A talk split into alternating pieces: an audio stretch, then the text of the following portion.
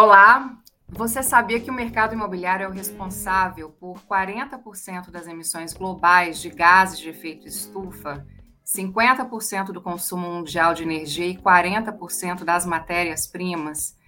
Meu nome é Luciana Arouca e eu tenho o prazer de apresentar a você que nos ouve o novo podcast da JLL Brasil. E a gente pensou aqui em debater a agenda sustentável e tudo mais que se relaciona com o mundo ISG. Agora, regularmente, você vai poder se juntar a mim e a convidados mais que especiais para a gente falar de um tema que há muito tempo deixou de ser necessidade e se tornou uma realidade, né? Para inaugurar esse ISG com Luciana Arouca, é um prazer ter aqui ao meu lado, mesmo ainda que virtualmente, a Ana Lúcia Mello. Ela é diretora da gestão para o desenvolvimento sustentável do Instituto Etos, um instituto super respeitado no mercado. Ana, seja muito bem-vinda ao nosso podcast. É uma honra iniciar esse projeto tendo você como convidada. Obrigada, Luciana. É um prazer estar aqui com vocês, né? Inaugurando ainda esse, esse podcast. Um prazer e uma honra poder é, dialogar, estar aqui para a gente conversar sobre esse assunto que tem ficado cada vez mais importante, né, para as empresas, para as pessoas, para os cidadãos. Então, é, vamos, vamos falar disso. Maravilha. Ana, antes de mais nada, né, da gente entrar efetivamente no tema do nosso episódio, eu queria que você se apresentasse melhor, assim, desse mais detalhes da sua trajetória e também apresentasse o Instituto Etos a quem está nos ouvindo hoje, né? Conta um pouquinho então para a gente sobre a sua atuação, sua experiência, sobre o Instituto, que, puxa, tem uma presença super marcante na agenda ISG hoje como diretora no Instituto Etos nessa área de gestão para o desenvolvimento sustentável, né?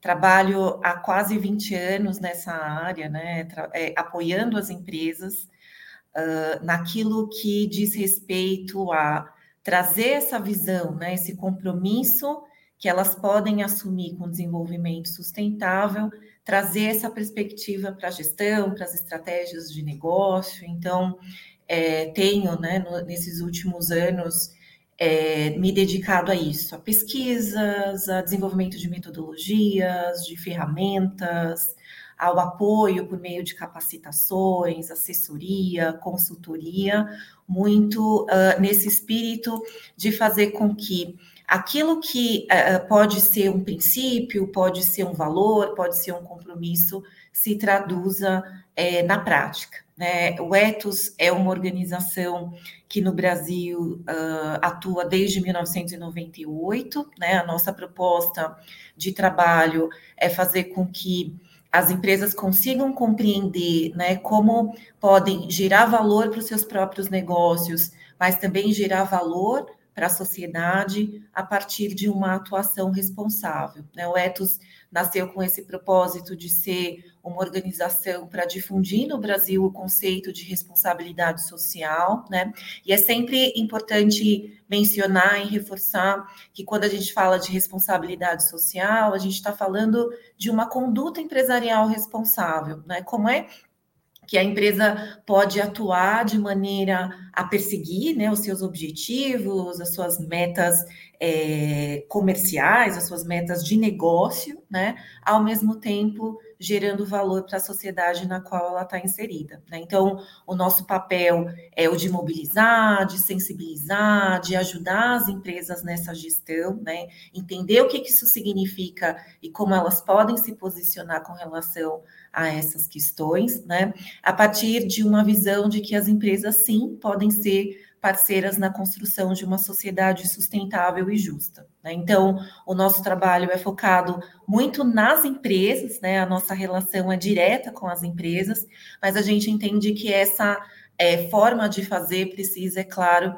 estar inserida num uh, maior diálogo né, com a sociedade civil, com a academia, com os governos. Né? Então, o Etos acaba sendo esse lugar de encontro, esse lugar de troca, né, de intercâmbio de informações, visões e perspectivas para apoiar as empresas na evolução das suas práticas de negócio. Né? A gente tem se dedicado muito né, a alguns temas-chave que a gente considera chave para a evolução, para o pro progresso né, das empresas nessa área de sustentabilidade, de gestão responsável, de ESG, né, que é a, nas áreas de direitos humanos, muito com foco na questão da promoção da diversidade e inclusão, uh, a questão ambiental, uh, muito também com foco na questão climática, e quando a gente pensa também né, nessa atuação responsável das empresas, a gente se dedica a projetos e a iniciativas de integridade, transparência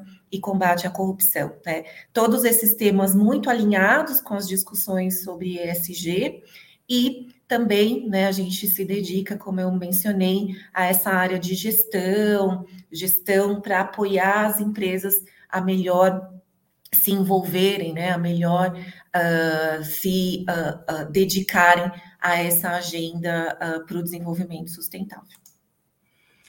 Ótimo. Vamos então é, começar a destrinchar um pouco mais aí, entrando na nossa pauta de hoje, né? O ISG.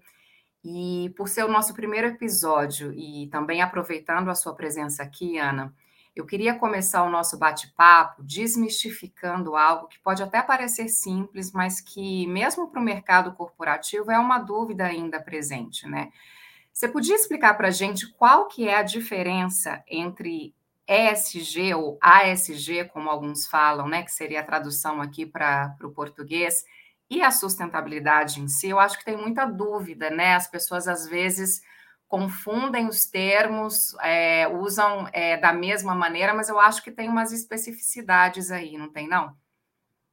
Tem, tem especificidades e é importante esclarecer é, muito porque a partir né, dessas definições, desses conceitos, a gente pode, e, e o que a gente espera, né, que haja de fato uma evolução, não só das empresas, mas de toda a sociedade é, com relação a essa compreensão, com relação ao que é possível uh, desenvolver né, na, na sociedade. Então, é, falar em ESG, né, é, no Ethos, a gente acaba, acabou adotando o ASG, porque é, para tornar né, algo mais próximo da realidade é, brasileira, né, do português.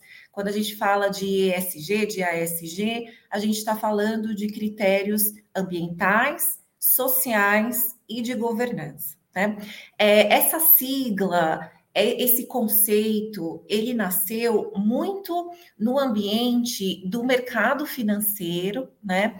E, e, muito a partir do interesse de um público específico, né? O público é, investidor, os investidores interessados em compreender como a relação que a empresa estabelece com questões ambientais, sociais e de governança, se dão, né, é, e, e se, se coloca naquilo que é a criação, naquilo que é a proteção ou a destruição do valor econômico de uma empresa. Então, ele é uma discussão, né, a questão ESG, ela é uma discussão que está muito ligada a como a empresa, né, a organização, como ela se relaciona com aquelas questões, né, muito a partir de uma perspectiva de riscos e como ela se antecipa a esses riscos, como é que ela previne esses riscos,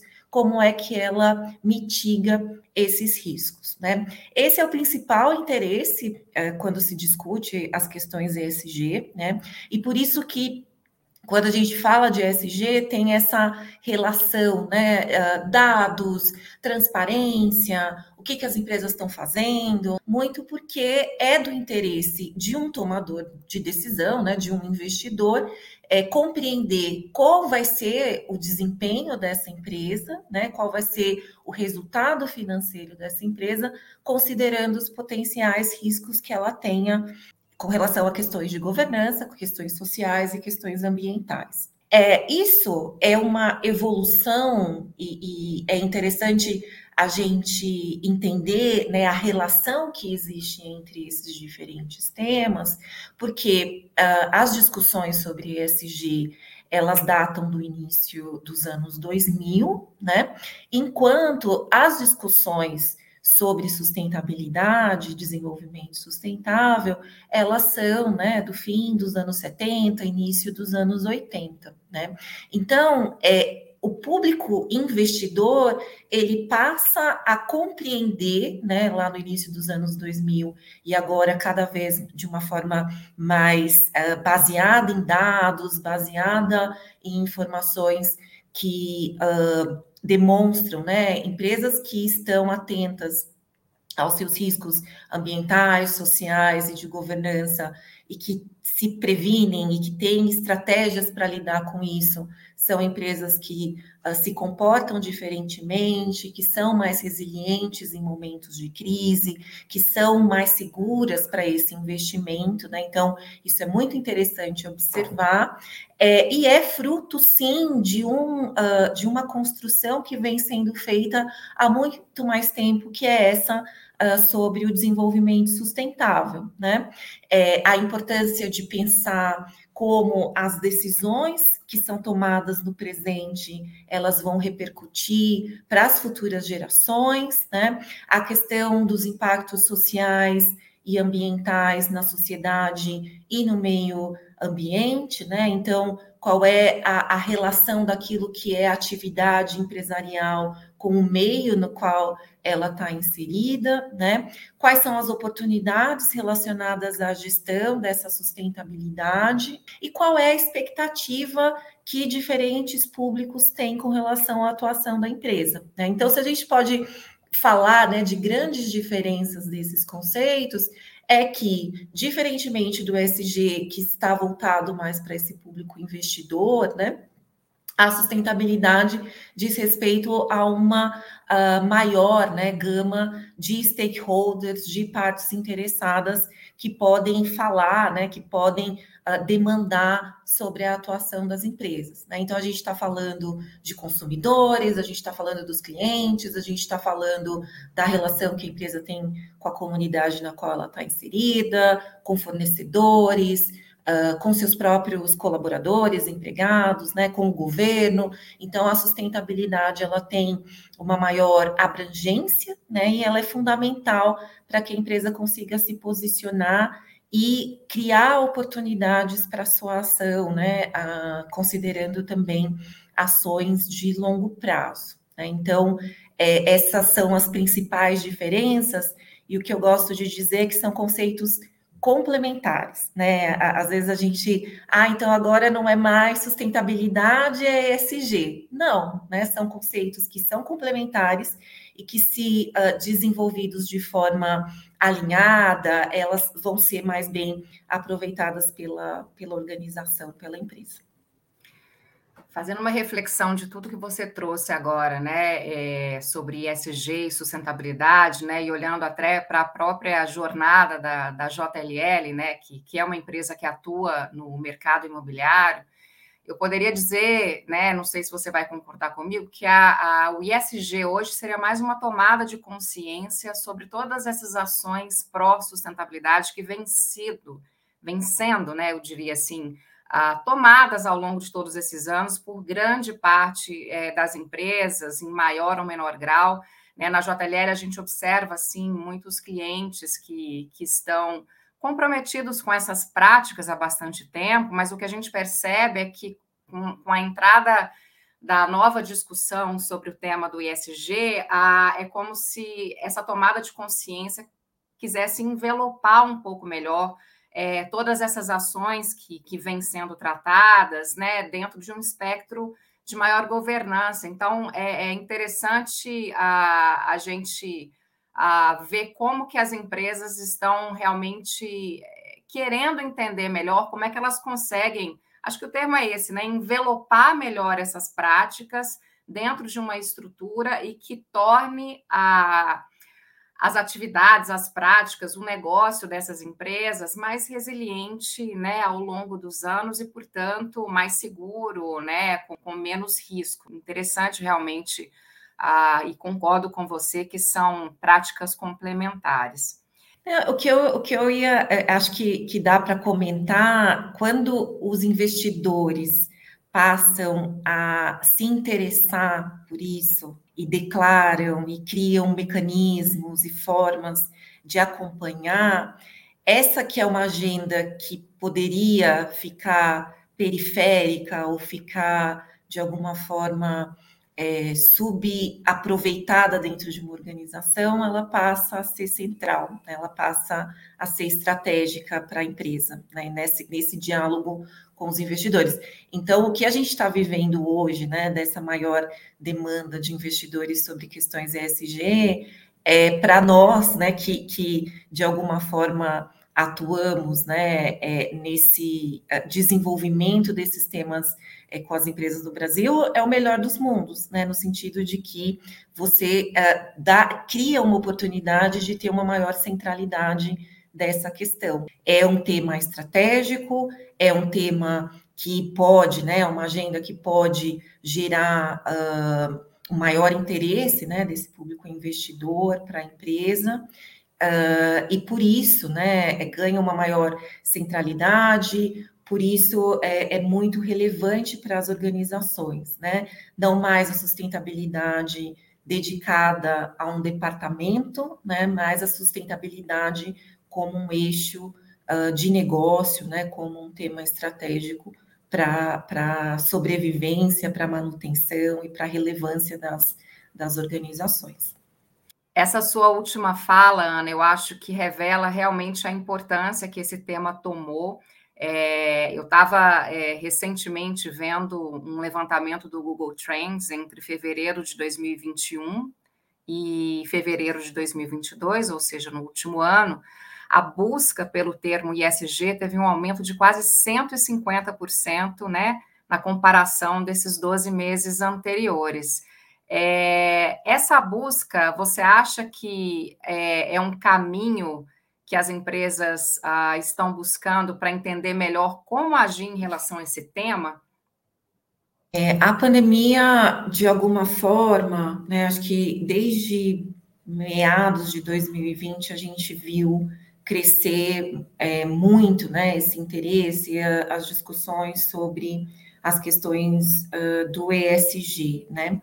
É, e isso está muito relacionado ao que eu comentei uh, um pouquinho antes, né? Essa questão de uma percepção de que empresas com um maior compromisso, com uma visão estratégica sobre questões é, de sustentabilidade, né? Essas empresas que respondem melhor às demandas uh, sobre informações e sobre como a sua gestão dialoga né, com critérios ESG, são empresas que historicamente, né, e, e a gente tem uh, hoje dados que apoiam essa, essa compreensão, são empresas que historicamente têm um melhor desempenho ao longo do tempo, né, que são empresas que respondem melhor a, a, a, nesses momentos de crise, né, são empresas mais resilientes, como é, costuma se falar. Isso mostra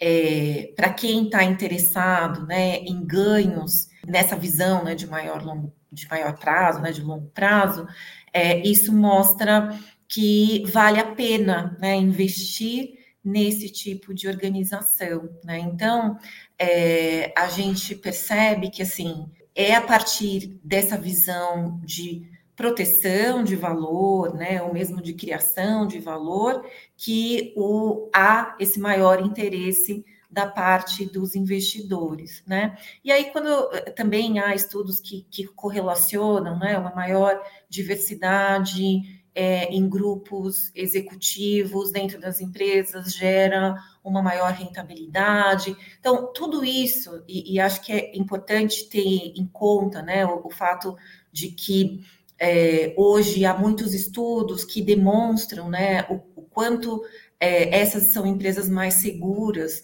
Todo esse ambiente tem gerado uh, um maior interesse, uma maior disseminação dessa, dessa discussão. Né? Então, é, a gente está nesse lugar, nesse momento, né, que eu acho que de alguma forma justifica esse maior interesse na agenda ESG, ao mesmo tempo que é, há questões né, contextuais que mostram também a necessidade de uma atuação que seja mais compatível com a própria sobrevivência né, da, da espécie humana é, na, na Terra. Né? Então, quando a gente fala dos desafios climáticos, quando a gente fala da questão da própria pandemia, o que, que ela gerou, né? É preciso né, que organizações, é, que muitas das vezes, né, grandes empresas que uh, têm uh, faturamento, faturamento que corresponde ao que seria o PIB de alguns países, né? Então, é importante que haja uma responsabilização e uma atuação que seja compatível com as demandas né, da, da sociedade, as demandas que a gente tem é, com relação aos desafios globais. Né? Então, o interesse também uh, parte, né, surge a partir dos desafios mais atuais, né, que estão relacionados a como as empresas né, podem uh, gerar uh, gerar resultados e gerar soluções que possam ser compatíveis com esse desenvolvimento sustentável. É, e é interessante, né, falando a, do mundo corporativo, né, que, que vai bem em linha com o que a gente observa aqui na JLL com relação à, à maioria dos nossos clientes, como grandes empresas aí sim estão reforçando suas questões sobre diversidade e inclusão, estão reforçando seus processos de governança, então talvez essa busca também seja uma forma de, de ter um entendimento mais claro de como eles podem uh, cuidar de todos esses aspectos que compõem a agenda ESG ah, de uma maneira mais pragmática, né, e, e também uh, com uma conexão maior, porque na verdade tudo tem a ver com pessoas, né, o impacto é diretamente nas pessoas, é, tudo que, que a gente gera, né, enquanto empresa, ele impacta uma sociedade, uma comunidade. Então, eu acho que, que faz muito sentido realmente o aumento dessa busca, é, de novo, né, com base no que a gente vem observando do mercado. E aí, Ana, eu queria agora entrar num assunto que é extremamente relevante, que tem a ver com métricas e indicadores, porque aquela máxima, né, o que a gente não mede, né, a gente não vê, mas antes, eu queria também que você abordasse um tema super relevante para o público que nos ouve, que é falar sobre o que são os Objetivos de Desenvolvimento Sustentável da ONU e qual seria o papel das empresas em relação a esses objetivos. A gente tem 17 categorias, é isso mesmo? É isso mesmo. Os Objetivos de Desenvolvimento Sustentável é, você pode conhecer com esse nome, né? É, ou ODS, é, Objetivos de Desenvolvimento Sustentável, ou a Agenda 2030, né? São esses os nomes é, usados para referenciar um acordo, né, entre os uh, 193 Estados-membros da ONU, voltados para como gerar né, esse caminho de sustentabilidade que esteja comprometido com o planeta, com a paz, com a prosperidade, com parcerias e também com as pessoas. Os Objetivos de Desenvolvimento Sustentável, eles foram construídos, né, elaborados e lançados em 2015, né? É, antes deles, nós tínhamos os Objetivos de Desenvolvimento do Milênio, né, as metas do milênio, que são uma referência de como uh, os diferentes Estados-membros né, da, da ONU podem uh, se comprometer e podem desenvolver estratégias e ações para evoluir né, e construir esse futuro que seja mais sustentável. Então, são 17 objetivos Cada um deles é, são desdobrados em metas, né? No total, a gente tem 169 metas dos ODS, né? E eles uh, lidam com questões que são, é, duvido, né, que alguém uh, tenha, uh, questione ou não ache importante, né? São questões muito importantes, para todas as sociedades, né? Então é um compromisso dos países, né, para que haja, por exemplo, a, um compromisso, né, de erradicar a pobreza, de ter um foco, né, um olhar para as questões de saúde e melhoria da qualidade de vida da, da população. É, são objetivos relacionados também à melhoria da qualidade da educação, a questão de gênero, né? Tem um ODS que ele é específico para a promoção dessa igualdade de gênero, tem questões relacionadas à água, né, à saúde dos oceanos e, e a geração né, de a saudabilidade para a água, a questão do consumo e produção responsáveis, né? A, uma referência também à questão do trabalho decente, é, da redução das desigualdades. Então, é, são grandes temas né, dentro de uma agenda é, que tem esse objetivo de fazer com que é, os governos né, possam trabalhar e atuar uh, no sentido né, de ter um, uma cooperação, de ter uma coordenação de ações voltadas para a melhoria e voltadas para esse desenvolvimento sustentável. Né? Acho é, importante falar dessa questão das parcerias, né? essa compreensão de que, claro, é responsabilidade dos governos, mas é fundamental ter a parceria com outros agentes né, é, da sociedade, atores econômicos, né? E aí entram as empresas. Quando teve o lançamento uh, dessa agenda, né, Agenda 2030, na época o secretário-geral das Nações Unidas era o Ban Ki-moon. E aí ele fala, né, logo nesse lançamento, que as empresas são parceiras vitais para o alcance dos ODS. Né? E aí é, não fazendo algo que esteja é, fora daquilo que elas desenvolvem, né? Ele menciona a, a, importância de as empresas contribuírem com os ODS a partir das suas próprias atividades, né? E aí ele fala, é, faz esse chamado, né, para as empresas avaliarem os seus impactos, estabelecerem metas que sejam ambiciosas, né? E também comunicarem de forma transparente os seus resultados. Né? Então, por exemplo, eu citei aqui a questão de igualdade de gênero, né? É uma agenda que é super pertinente para as empresas, né? Que cabe muito para as empresas refletirem, né? Como é que elas podem gerar formas de trazer mulheres, né? Para que elas possam atuar uh, nos diferentes espaços, né, nos, nas diferentes áreas do negócio, a questão da ascensão, né, mais mulheres na liderança.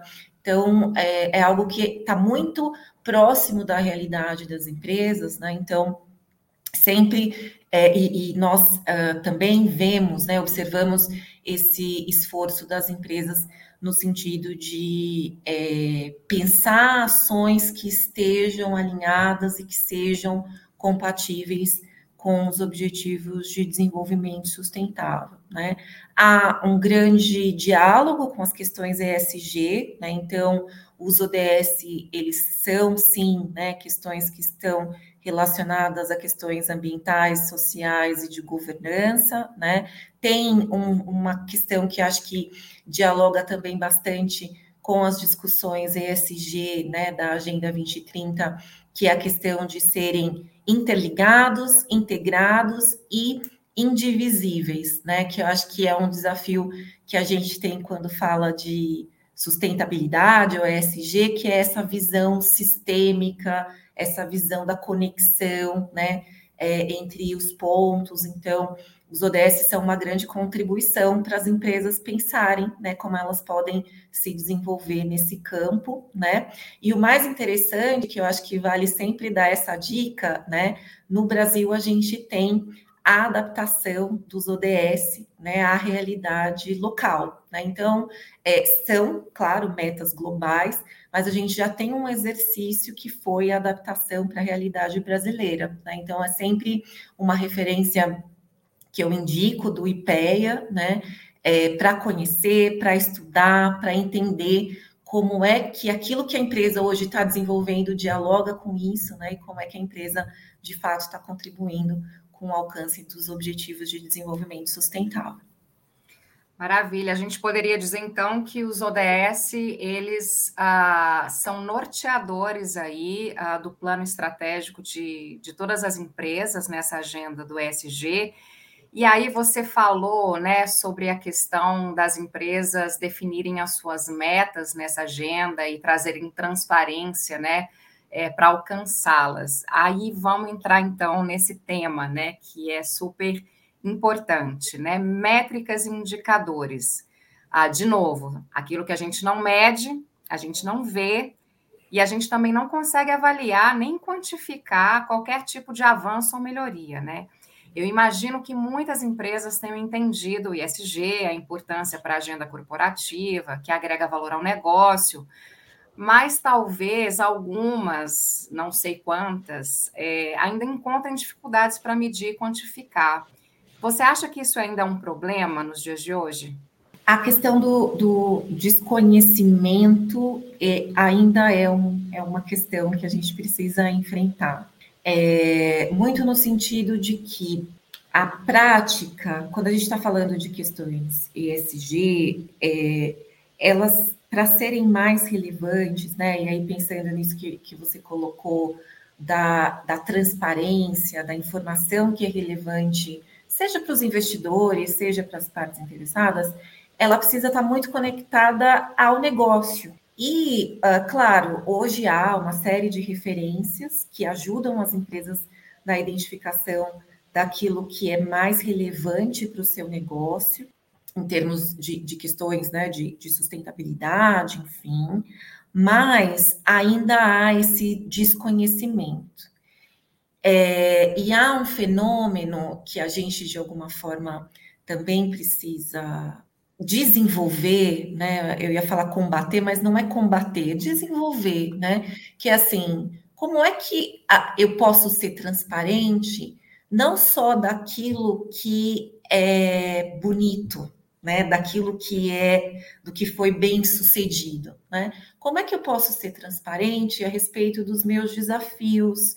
a respeito daquilo que não foi bom, daquilo que uh, falhou, né? É, do que a empresa de alguma maneira falhou, ou de, daquilo que a empresa de alguma forma é, não conseguiu alcançar. Né? Então, tem um, um lugar que é esse desconhecimento sobre os temas, sobre as questões que são mais relevantes para os públicos, né? Mas tem também um lugar que está relacionado à maturidade mesmo da gestão, à maturidade da organização, no sentido de apresentar aquilo que não é apenas um retrato positivo, né? Aqueles que são os desafios que a organização, que a empresa tem. Né? A gente vê também exemplos nesse sentido, é, muitas das vezes quando a empresa se depara né, com uma crise ou com um escândalo, é, mas eu não estou me referindo apenas a isso, eu estou me referindo a ter um ambiente que seja uh, mais favorável e que seja mais desenvolvido nesse campo da transparência. Né? Acho que a GRI, que é a organização que, que tem difundido né, a questão da transparência de questões ambientais, sociais, e, e que tem esse lema, né, que os relatórios de informações não financeiras sejam tão confiáveis quanto os, os relatórios financeiros, né? É, a GRI propõe uma série de princípios ali, o, equilíbrio, né, nas informações que são favoráveis, naquelas que não são necessariamente tão favoráveis assim, né, que representam os desafios que a empresa tem, a, a questão de ser compreensível, né, o quanto aquelas informações qualquer stakeholder vai conseguir entender. Então, acho que tem, tem um lugar ainda de desenvolvimento das empresas, né, individualmente, mas também em termos culturais, né? Como é que as empresas podem ser mais transparentes sobre as suas questões, né? De um modo que é, também a confiança das diferentes partes interessadas se amplie. Né? Eu estava vendo um relatório é, de sustentabilidade, eu sou uma das pessoas que lê relatório de sustentabilidade, né? São poucas as pessoas, mas eu estava dando uma olhada num relatório de uma determinada empresa.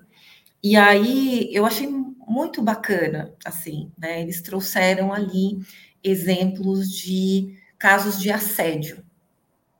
Então, quais eram os casos de assédio, assédio moral, assédio sexual, o que, que era, é, o que, que foi, como foi avaliado, como foi investigado, e aquilo me impressionou muito, assim, né? Porque eu falei, uau, né? É, é de uma coragem a empresa fazer esse, esse disclosure, né? Ela apresentar essas informações. É, e quando ela faz esse movimento, é importante que também a sociedade, de alguma forma, acompanhe isso, né? É, então, eu entendo que a gente ainda está num, num, momento de amadurecimento né, desse ambiente com relação ao exercício da transparência, né? Então, precisamos ainda desse, desse desenvolvimento.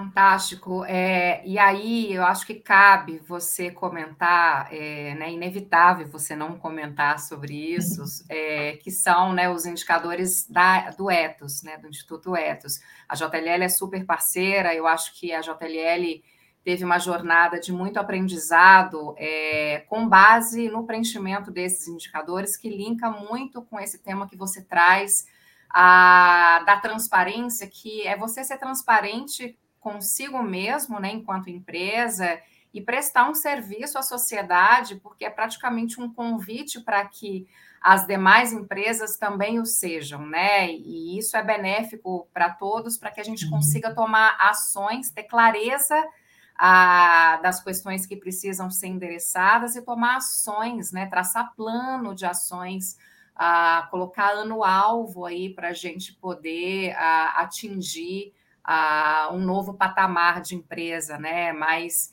resiliente, mais equânime, enfim. Ah, fala um pouquinho para a gente, por favor, então, dos indicadores etos. Os indicadores etos, eles foram criados no início dos anos 2000 pelo Etos, né, com uma proposta de fazer com que as empresas pudessem, né, é, refletir e incorporar aspectos de sustentabilidade eh, nas suas práticas e nas suas estratégias de negócio. Né? É, ao longo desses anos, a gente tem uh, mais de 8 mil autoavaliações a partir dos indicadores etos, né? uma ferramenta que eu também gosto muito de, de destacar sempre, né?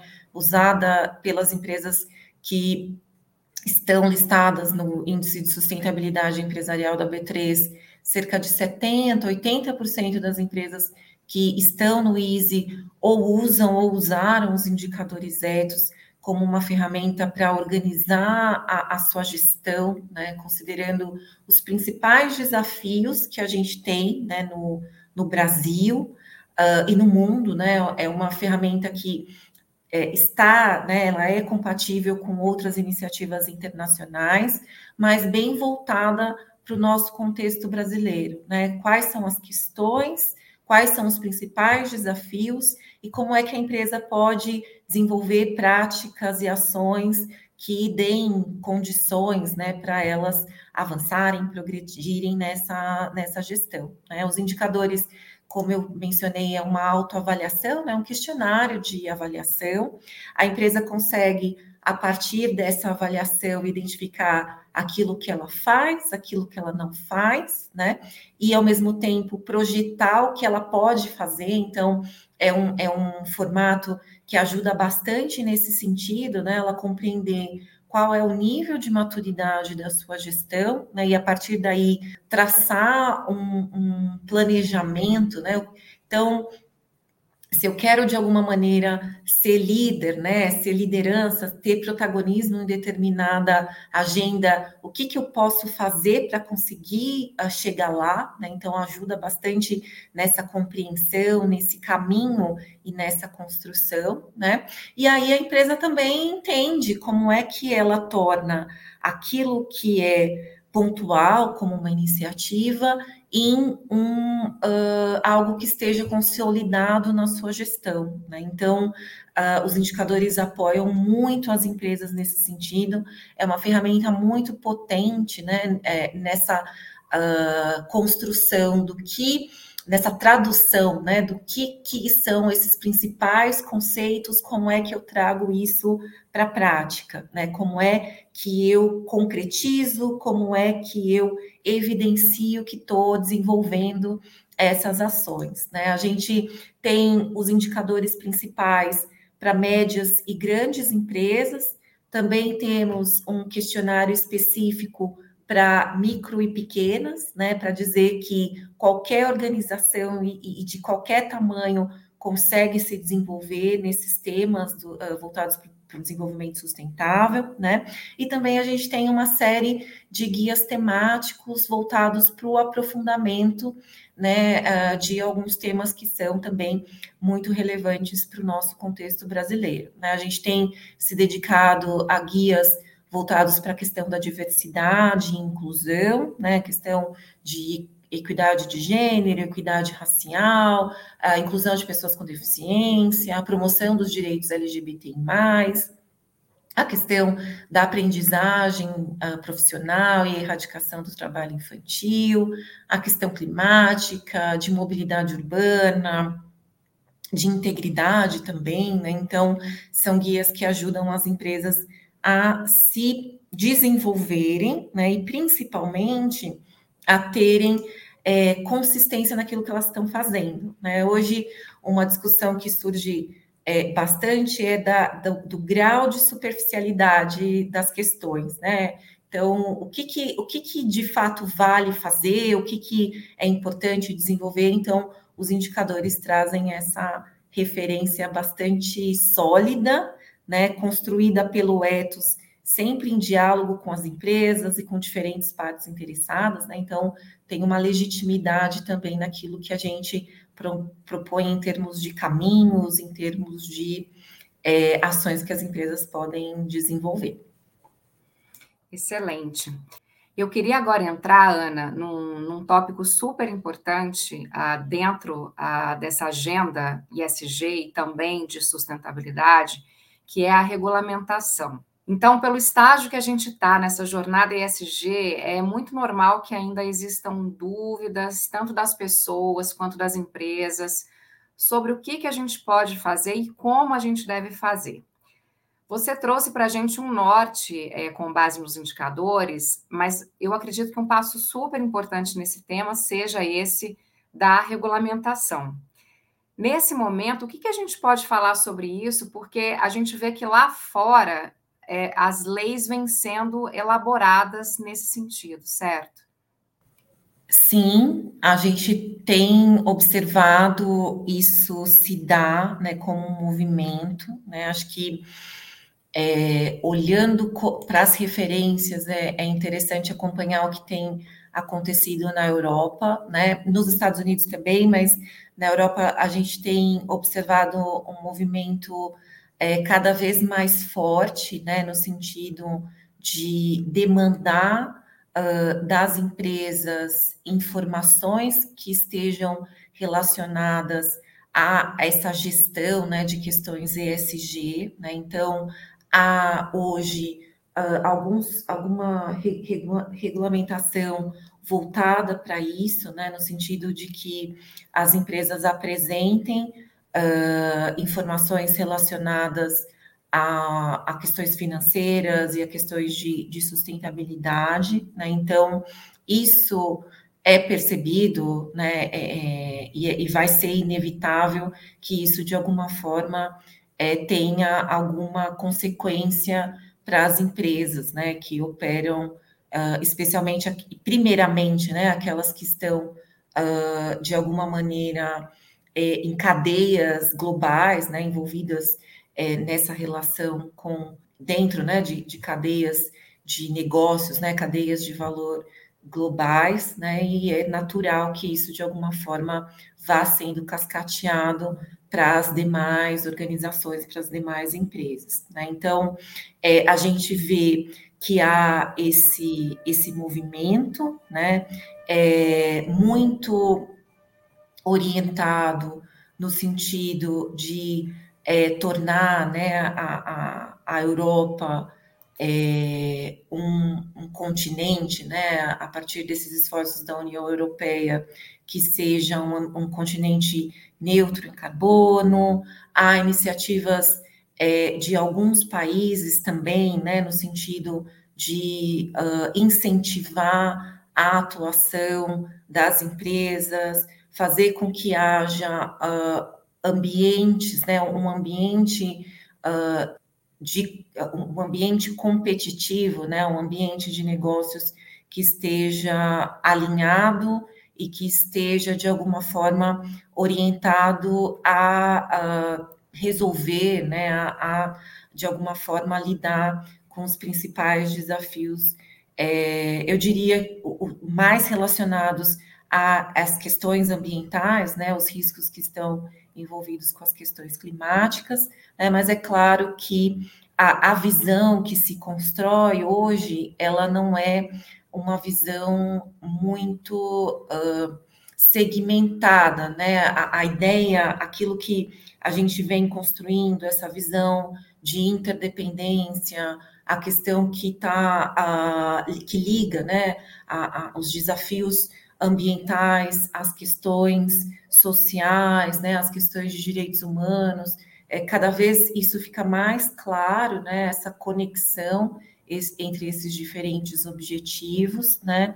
E é claro a discussão sobre governança, né? O quanto a governança, as estruturas de governança, os sistemas de governança é, dão maior segurança sobre a atuação das empresas. Né? Então, tudo isso que está acontecendo na Europa, que está muito ligado né, a, a, essas referências, a uma criação de, de uh, classificações, né, esse incentivo à transparência de dados, é, terá né, um, uma repercussão aqui no mercado brasileiro. Né? Então, é interessante e importante que as empresas consigam uh, entender como se posicionar, né? E não tanto aguardar para responder quando já não tiver muito tempo para se preparar. Né? Então, esse é um momento chave para que as empresas possam uh, entender o que está acontecendo no mundo de alguma maneira, né? E criar seus posicionamentos para poder é, identificar, né? Como também gerar oportunidades de negócio a partir dessas uh, regulamentações que estão sendo criadas no mundo. Sim, e a gente acredita que muito em breve, né, a publicação desses dados de emissões das empresas, ele vai deixar de ser opcional e vai ser mandatório, né? Isso certamente vai trazer muito impacto para o mercado que não tenha se preparado, né, para fazer os seus relatórios, enfim. A gente falou da regulamentação e justamente nesse tópico eu acho super importante a gente abordar algo que está muito relacionado, que é o risco reputacional. Além do fato de se tornar um diferencial competitivo em termos de retenção de talentos e geração de valor para o negócio, o ISG, dentro do cenário ainda sem regulamentação, é natural que haja uma exposição maior das empresas que se propõem a fazer algo, para o bem ou para o mal, né? Então, nesse uhum. sentido, como que você avalia a prática do que a gente chama de greenwashing? Porque houve um tempo, acho que uns seis, sete anos atrás, que cresceu exponencialmente a, essa prática aqui no Brasil, né? É, e, e é sempre um risco uh, essa percepção de uma superficialidade, né, daquilo que. Porque quando você tem é, conceitos e aí você tem a dificuldade da compreensão desses conceitos, é, e a gente começou falando sobre isso, né? É igual, é diferente, qual é a diferença, né? São complementares a questão da sustentabilidade, do ESG, né? É, e é importante uh, que as empresas consigam entender né, a abrangência desses conceitos, né? E também consigam compreender a profundidade das discussões, né? Então, é natural que, de alguma maneira, a gente tenha um movimento, né? É, faz parte muito da lógica empresarial essa questão do pioneirismo, de sair na frente, de é, estabelecer né, metas, soluções, mas é fundamental que haja uma consistência naquilo que as empresas estão desenvolvendo, né? Então, é, faz parte, acho que é essa, quando a gente fala né, de questões de sustentabilidade, de ESG, o greenwashing, ele é um risco, é, e é importante que as pessoas, né, os cidadãos, estejam atentos, né, para tentar uh, conseguir entender o que, que é de fato consistente, o que, que não é, né?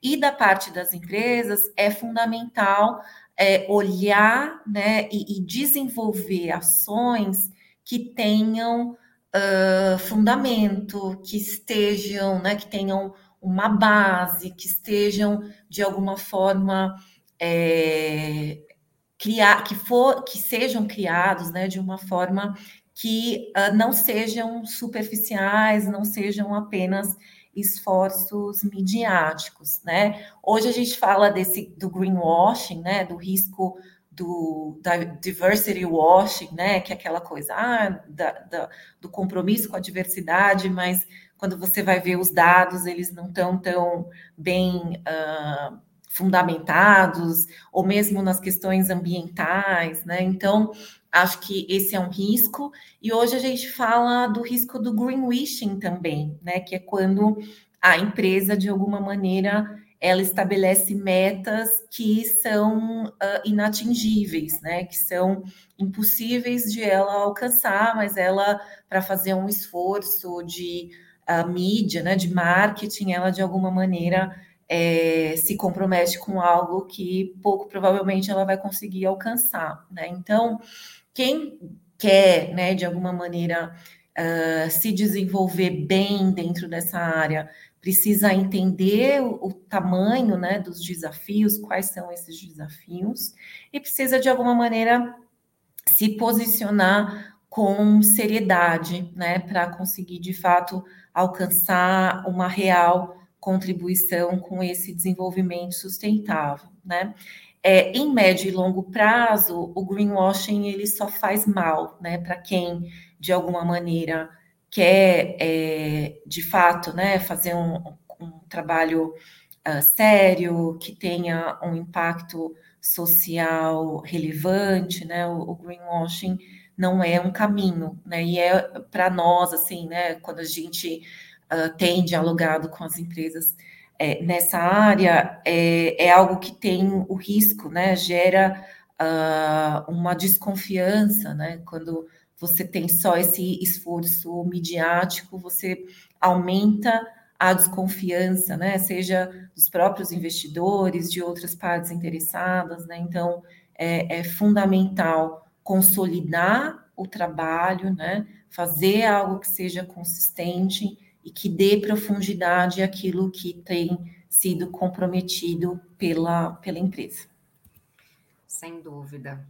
Ana, antes da gente terminar, eu queria amarrar tudo o que a gente falou para a gente tentar resumir numa só análise. Como incorporar a sustentabilidade às estratégias de negócio? É importante a gente, é, acho que já partir desse pressuposto, né, de que a sustentabilidade ela deve ser um elemento que guia as estratégias da organização, da empresa, né? Então, essa compreensão ela é fundamental, né? Então, às vezes a gente coloca né, a, sustentabilidade apenas na relação com o meio ambiente, ou, uh, como eu comentei no início, né, a sustentabilidade uh, dedicada por uma área, por um departamento, né?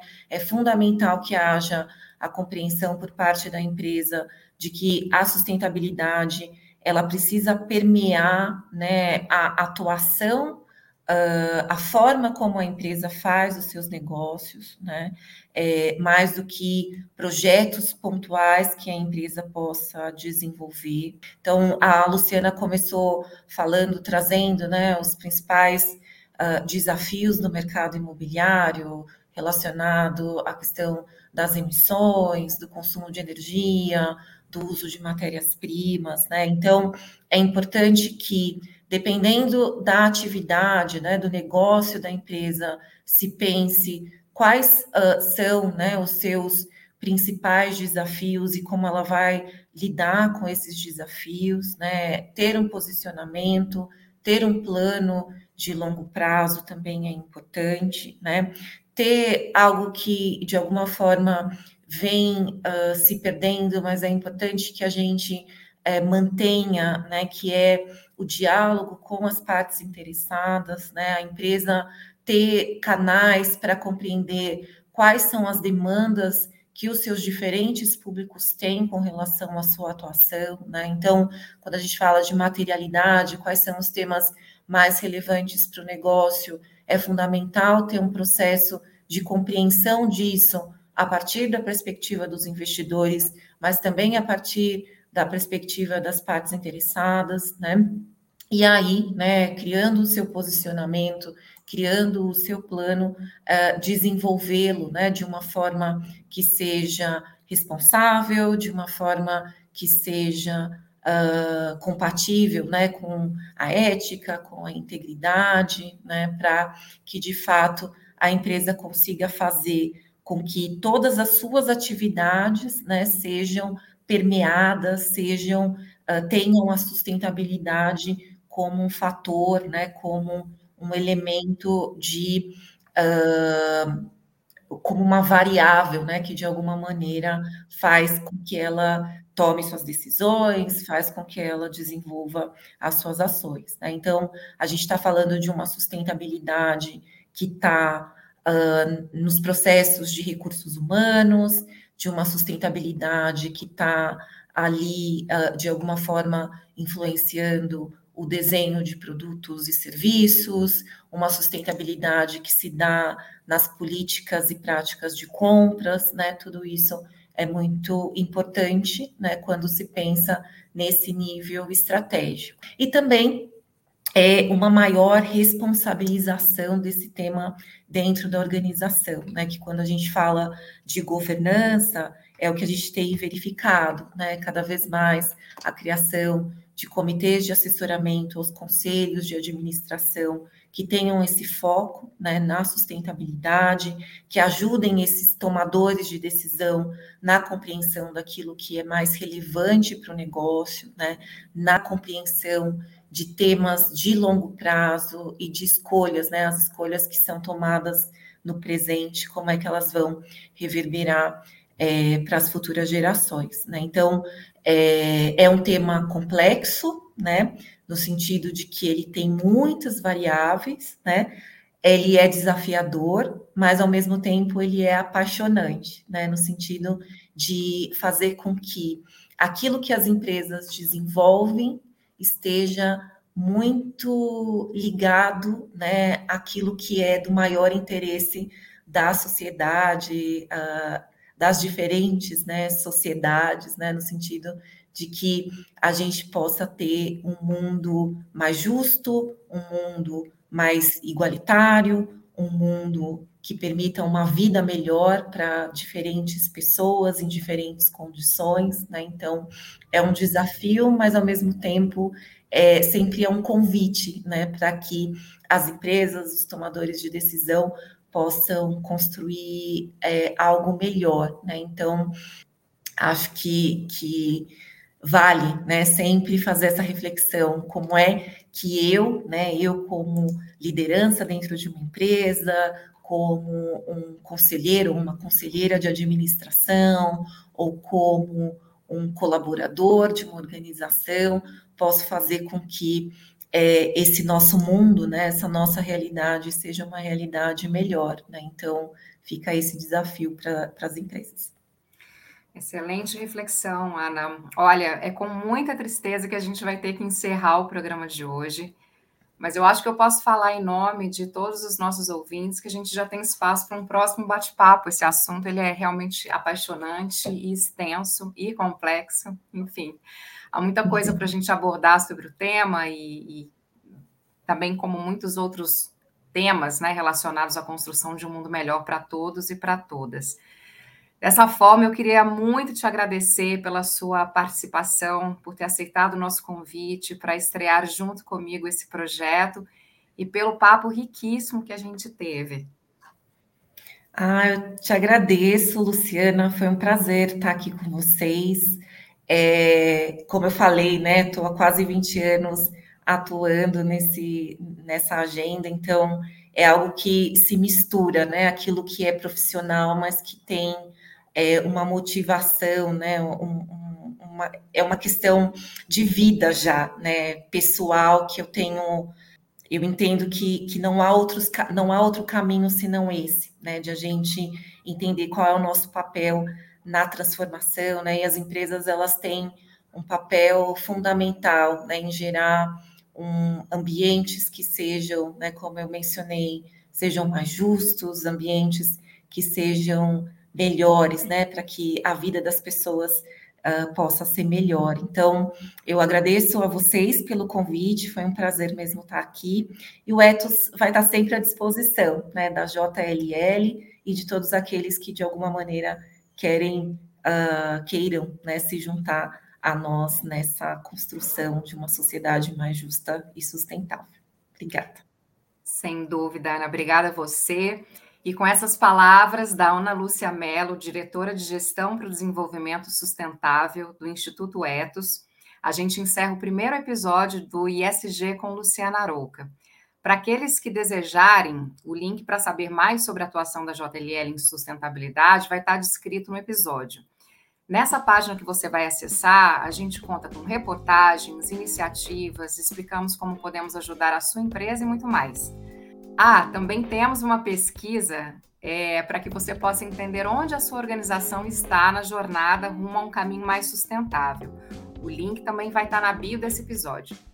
E por último, mas não menos importante, não se esqueça de seguir o canal da JLL Brasil no Spotify para ficar por dentro de tudo que envolve o mercado imobiliário. Muito obrigada e até o próximo ISG com Luciana Arouca.